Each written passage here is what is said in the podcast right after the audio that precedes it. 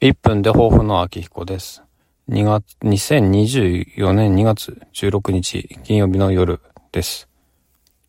朝も収録しましたけども、まあ1分なんでね、えー、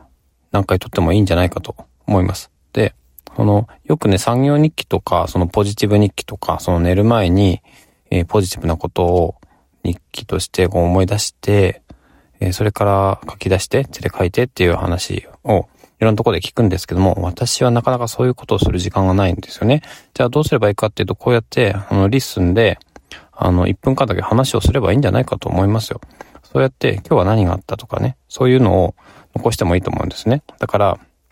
もう一個番組作ってもいいかもしれないね。朝は抱負、夜は、あの、1分で感謝とかね、そういうような、なんだろうな、一日いいことがあった、何が良かったとか、そういうのを話す番組作ってもいいと思います。